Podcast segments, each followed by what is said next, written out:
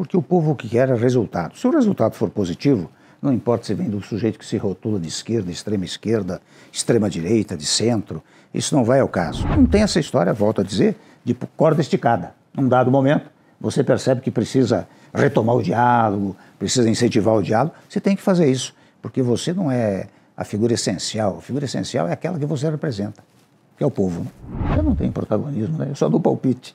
E só dou palpite quando, quando, quando sou procurado. Né? Você sabe que eu tenho dito com frequência que muitas vezes você sai da vida pública, mas a vida pública não sai de você.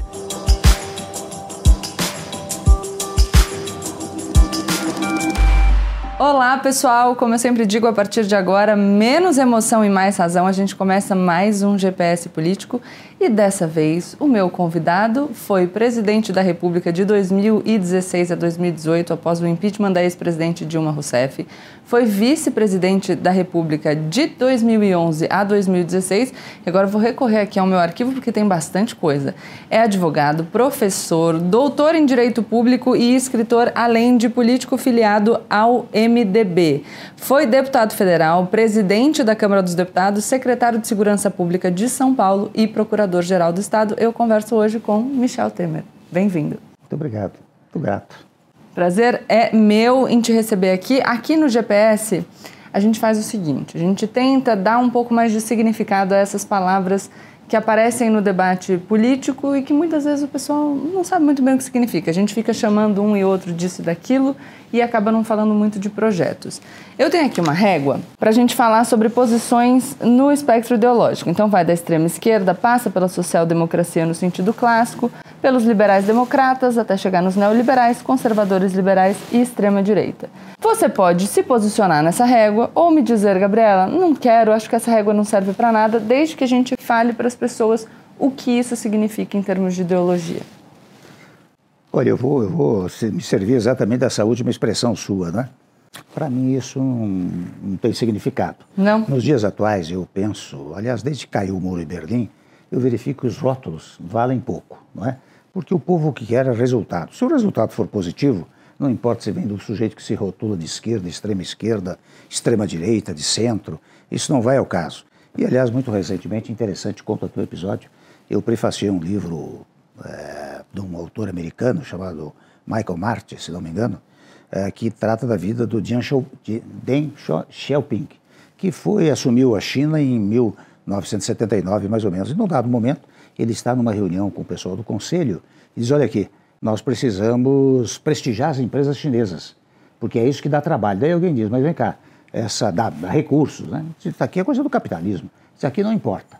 O que importa, aqui é socialismo chinês, o que importa é o resultado. E foi a partir daí que a China teve esse crescimento extraordinário. Então, a meu modo de ver, esses rótulos aí, na verdade, não valem nada. Eu, eu não consigo me rotular em nenhum deles. Né? O que eu consigo me rotular se tivesse um rótulo aí dizendo resultados benéficos para o povo. Essa seria a solução.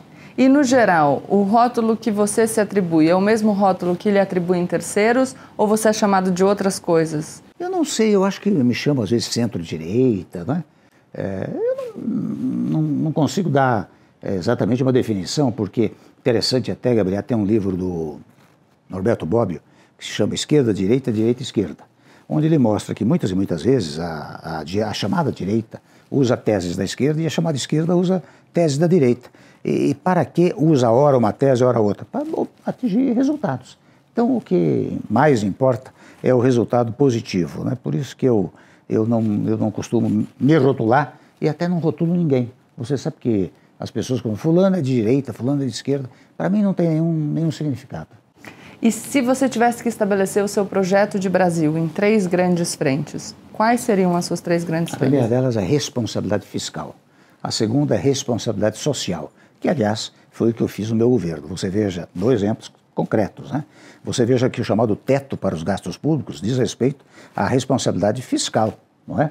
Porque você não pode fazer um novo é, orçamento é, a não ser acrescentando a inflação do ano anterior, o que na verdade é até autolimitativo para o presidente e até para os parlamentares, porque o presidente o que mais deseja é praticar medidas populistas, né? E para praticar medidas populistas precisa gastar à vontade. Então, o teto de gastos públicos é a chamada responsabilidade fiscal.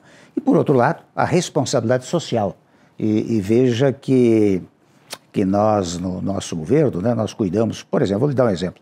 No caso do Bolsa Família, havia mais dois anos que não se dava aumento para o Bolsa Família. E eu acho fundamental o Bolsa Família até como uma, um programa, digamos, assistencial em face da enorme pobreza que ainda reina eh, no país. Nós demos dois aumentos para o Bolsa Família, mais ainda, no foco social. Uh, num dado momento, nós abrimos um crédito no BNDES de 7 bilhões de reais para empréstimos de 15 mil, 20 mil reais para pessoas se instalar com um pequeno, um pequeno empreendimento. Né? Então, esses dois focos são fundamentais e você tem que conjugá-los para obter bons resultados, como, na verdade, acho que nós obtivemos no nosso governo. E uma, um terceiro foco de projeto? O terceiro, liberdade. Liberdade que está prevista na Constituição. Você veja que no tópico da liberdade, você que é advogada, né, é, trabalha muito com o artigo 5 da Constituição, que tem 78 incisos reveladores dos direitos individuais. É, e sobre ter 78 incisos, ainda tem um parágrafo que diz assim: olha aqui, é, esse elenco aqui é exemplificativo, porque não impede o desfrute, a invocação de outros derivados do sistema constitucional ou dos tratados internacionais de que o Brasil faça parte. Então, a, a liberdade, portanto, estou ligando a ideia da democracia, né? A liberdade é fundamental. Esse é o terceiro foco. E você fala em responsabilidade social, a desigualdade para você é um problema que tem que ser enfrentado no Brasil? E se sim, o que é mais importante a gente trabalhar com a igualdade do ponto de partida, ou seja, igualdade de oportunidades, ou com a igualdade no ponto de chegada? Acho que igualdade no ponto de partida, né? porque aí você veja, eu acabei de falar do Bolsa Família. O meu desejo, evidentemente, como governante, foi, e o meu desejo ainda como brasileiro, é que num dado momento não haja mais necessidade do Bolsa Família. Isto está a significar que quem estava no Bolsa Família cresceu de uma tal maneira que foi para, ainda que vá para a chamada classe média baixa, né? já não precisa mais uh, da, da assistência é, do Estado. Né? Por isso que eu mencionei a você que, num dado momento, nós abrimos um, um crédito né, de 7 bilhões de reais para pequenos empreendedores. Este, é um, este é um ponto de partida. Né? Agora, o ponto de chegada é quando, quando o sujeito chega ao, ao um patamar que ele não depende mais da assistência do Estado, é claro que você tem que incentivar e, para tanto, você precisa fazer o país se desenvolver, porque daí é preciso emprego, é preciso é, digamos assim, prestígio para pequenos empreendimentos. Né? São, são dois pontos. O de partida e de chegada, a meu modo de ver, se conjugam dessa maneira. E sobre o papel do Estado e da iniciativa privada, a iniciativa privada é sempre uma melhor gestora que o Estado ou existem situações em que a gestão pelo Estado se mostra como a melhor opção? É, veja bem, há certos, há certos setores que são indispensáveis que o Estado conduza, né? outros tantos que a iniciativa privada conduza. E eu não digo isso só por digamos assim, por convicção própria, porque a Constituição determina. Você vê que a Constituição ela, ela eh, prestigia a iniciativa privada, prestigia a propriedade. Aliás, a nossa Constituição foi muito sábia, porque ela amalgamou, ela misturou os princípios liberais com os princípios sociais, não é? Os chamados princípios liberais. Eu falei da iniciativa privada, da propriedade, dos direitos individuais, são todos princípios do chamado liberalismo. Agora, você veja, os direitos sociais, até aqueles mais triviais, né, como direitos do trabalhador, hoje estão no texto constitucional, não é? Além do que, a Constituição é pródiga em dizer, olha aqui, é, direito social, a saúde, a educação, uh, não é? E estas matérias, elas têm que ser levadas à, à, à frente pelo Estado, seja executando ou seja regulamentando. Está no caso da segurança pública. Esse é um caso típico que é uma matéria uh, do Estado. Mas há segurança privada. A regulação é feita pelo Estado, mas a segurança privada existe, ou seja, prestigiando a iniciativa, a iniciativa privada. A saúde é dever do Estado e direito de todos. Tem hospital público, tem o SUS, não é? Mas é, existe iniciativa privada. Então, esta conjugação de fatores é que, a meu modo de ver, tem que ser levada adiante. Né? E como você vê a ajuda prestada pelo Estado à iniciativa privada, por exemplo, por meio de créditos subsidiados e isenções fiscais?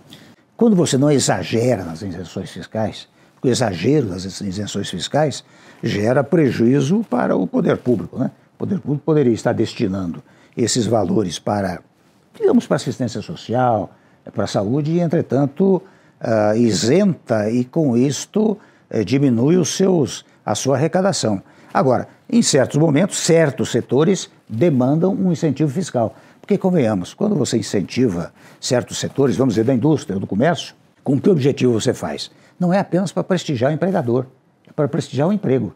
Porque você só tem emprego, só tem empregado, se tiver empresário, que empregue. Não é? Então, a conjugação desses dois fatores é fundamental. Portanto, muitas e muitas vezes o Estado brasileiro isentou, e algumas vezes exagerou, não é? mas isentou para permitir ah, o desenvolvimento da indústria, do comércio, para a geração de emprego. E quando você fala em justiça social, até que ponto a gente pode interferir na propriedade privada? Ah, é o seguinte, a Constituição diz que é, garante o direito à propriedade submetida ao bem-estar social. Você vê que as desapropriações em matéria de reforma agrária são guiadas pela ideia de que a propriedade é condicionada ao bem-estar social. Tanto que você paga com títulos de dívida pública, não é?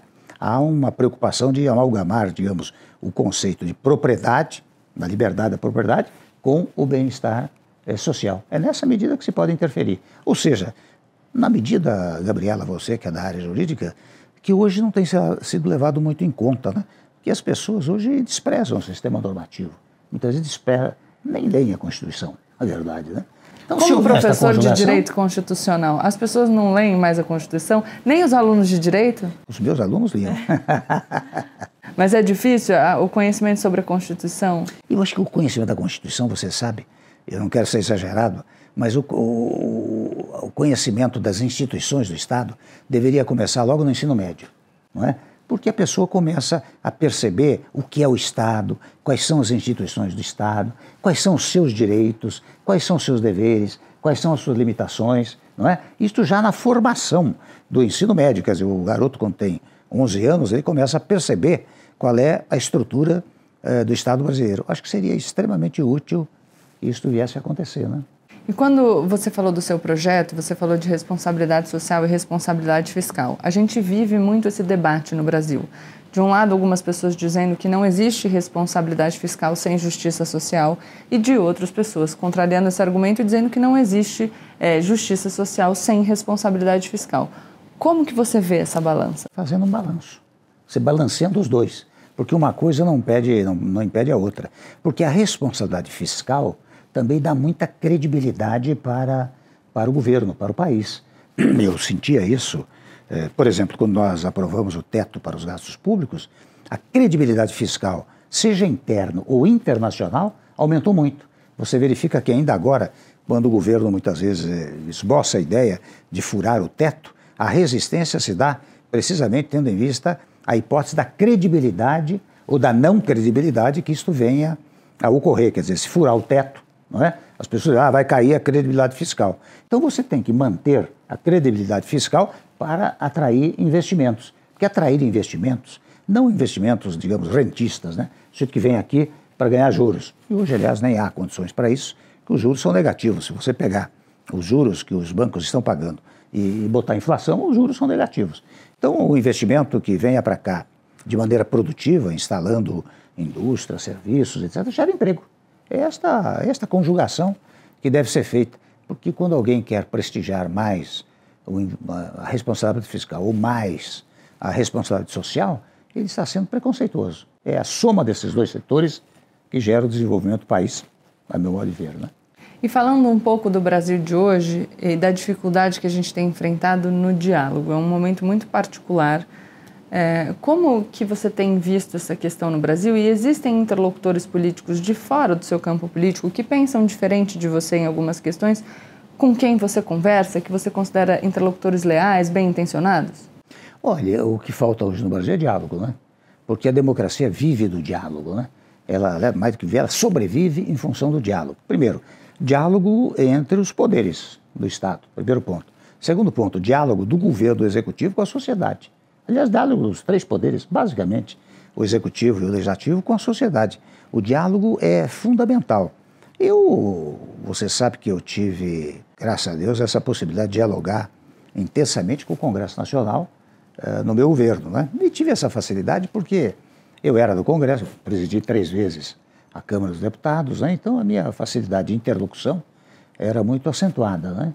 E isso me ajudou muito a governar. E eu acho que precisa Hoje, especialmente hoje, é preciso restabelecer o diálogo entre os poderes. Você sabe que hoje de manhã eu dava uma entrevista, até o sujeito me perguntou, mas vem cá, Temer, É, hoje essa história está a corda muito esticada. As pessoas que tomaram uma posição, ah, não volto atrás. Em, em matéria de administração pública, portanto, administração governativa, você não tem essa história, não volta atrás, não. Você está lá não por conta própria, você está lá como autoridade constituída. Portanto, tudo que você fizer é em favor do povo. E, portanto, não tem essa história, volto a dizer, de corda esticada. Num dado momento, você percebe que precisa retomar o diálogo, precisa incentivar o diálogo, você tem que fazer isso, porque você não é a figura essencial. A figura essencial é aquela que você representa, que é o povo. Né?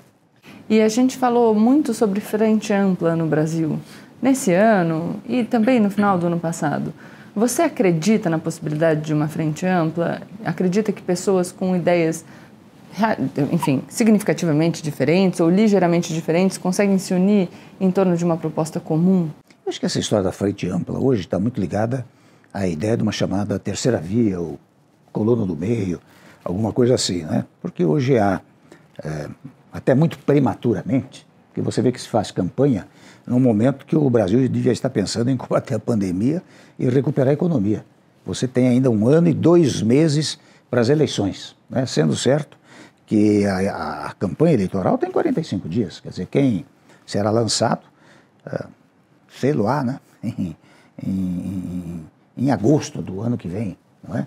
Então, uh, o que ocorre é o seguinte, eu acho que essa chamada frente ampla é a ideia da chamada terceira via que eu pessoalmente acho importante, porque hoje se colocam prematuramente duas posições tidas por radicais, não é? de um lado e de outro. Ora bem, eh, o eleitor tem o direito, isto não é em, em uma homenagem ao candidato, né? é uma homenagem ao eleitor. O eleitor tem direito de ter uma terceira hipótese. Ele diz, eu não quero este nem aquele, vou optar por este. Ou então, digo eu, se você optar por uma das posições mais polarizadas, mais radicalizadas, muito bem. O povo quis assim, acabou. Tem que tomar posse e governar. Mas que a chamada, que você está chamando de frente ampla, eu acho que se confunde um pouco com a ideia da terceira via, né? Eu acho fundamental em homenagem ao eleitorado, não é em homenagem ao candidato. E você aceitaria abrir mão do seu protagonismo em prol de um projeto para o Brasil, se isso fosse necessário? Eu não tenho protagonismo, né? eu só dou palpite. E só dou palpite quando, quando, quando sou procurado. Né? Você sabe que eu tenho dito com frequência que muitas vezes você sai da vida pública, mas a vida pública não sai de você, porque as pessoas vêm procurar, pedem, pedem conselhos, né? Querem que a gente faça uma análise, como nós estamos fazendo um pouco aqui, não é verdade? Então eu, eu, mas evidentemente eu digo, se eu participasse disso e dissesse, olha, vai ter que ter um candidato só para esta terceira via, né? Eu, se estivesse participando, claro que abriria, tem a menor dúvida. E já que, antes de eu encerrar, vou fugir um pouco aqui do script, porque já que você disse que muita gente pede palpite, a gente está vivendo um momento de alguma tensão no Brasil. As pessoas estão preocupadas, estão tensas com o que pode acontecer e se a gente vai ter uma eleição em 2022. Qual o seu diagnóstico? Teremos eleições. Eu não tenho a menor dúvida. Hoje há uma consciência popular extremamente democrática, pautada pelo que diz a Constituição, né? quando diz lá Estado de Direito tal. Aliás, Estado de Direito democrático, né? Repete a ideia da democracia duas vezes. Né?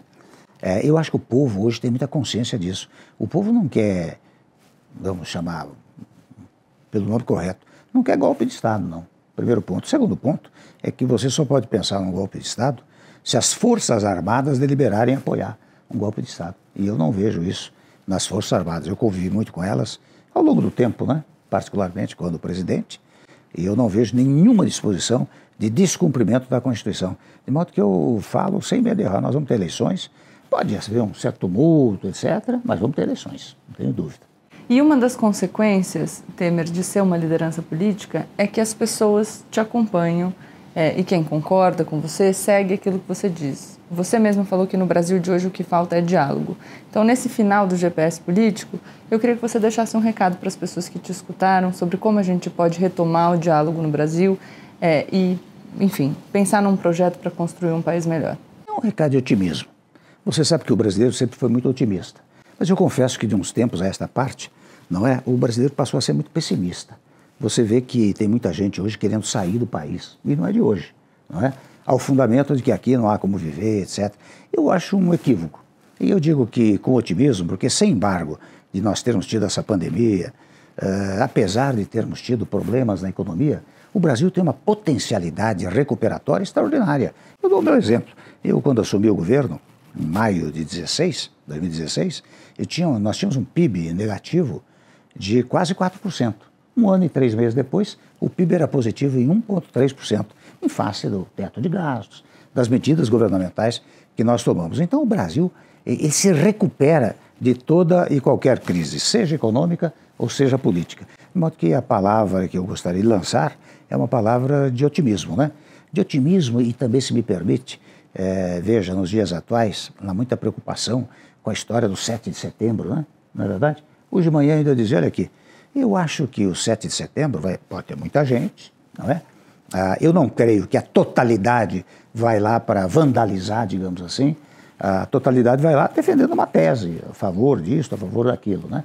Pode, eventualmente, ter gente no meio que queira tumultuar. E o ideal dos ideais, eu me sirvo aqui do seu programa, para dizer o ideal dos ideais seria que a imprensa e todos pregassem a necessidade que os organizadores dos movimentos dissessem, olha aqui minha gente, nós vamos fazer um movimento em favor disso, daquilo, mas não vamos é, tumultuar, não vamos transformar isso, se me permite uma expressão livre, numa baderna, não é? Uh, eu acho que isso ajudaria muito, ao invés de ficarmos anunciando, uh, digamos assim, tragédias para o dia 7 de setembro. Não é útil para o país. Muito obrigada pela sua participação no GPS Político. Esse foi o GPS Político com Michel Temer. Vocês já sabem, curtam o vídeo, compartilhem essa conversa com as pessoas que vocês sabem que concordam com o presidente Michel Temer, com aquelas que vocês sabem que discordam, mas que para que vocês possam estabelecer um diálogo, porque assim a gente vai conseguir pensar em, em projetos construtivos para o Brasil. Tchau, tchau. Obrigada. Muito bom. Ótimo.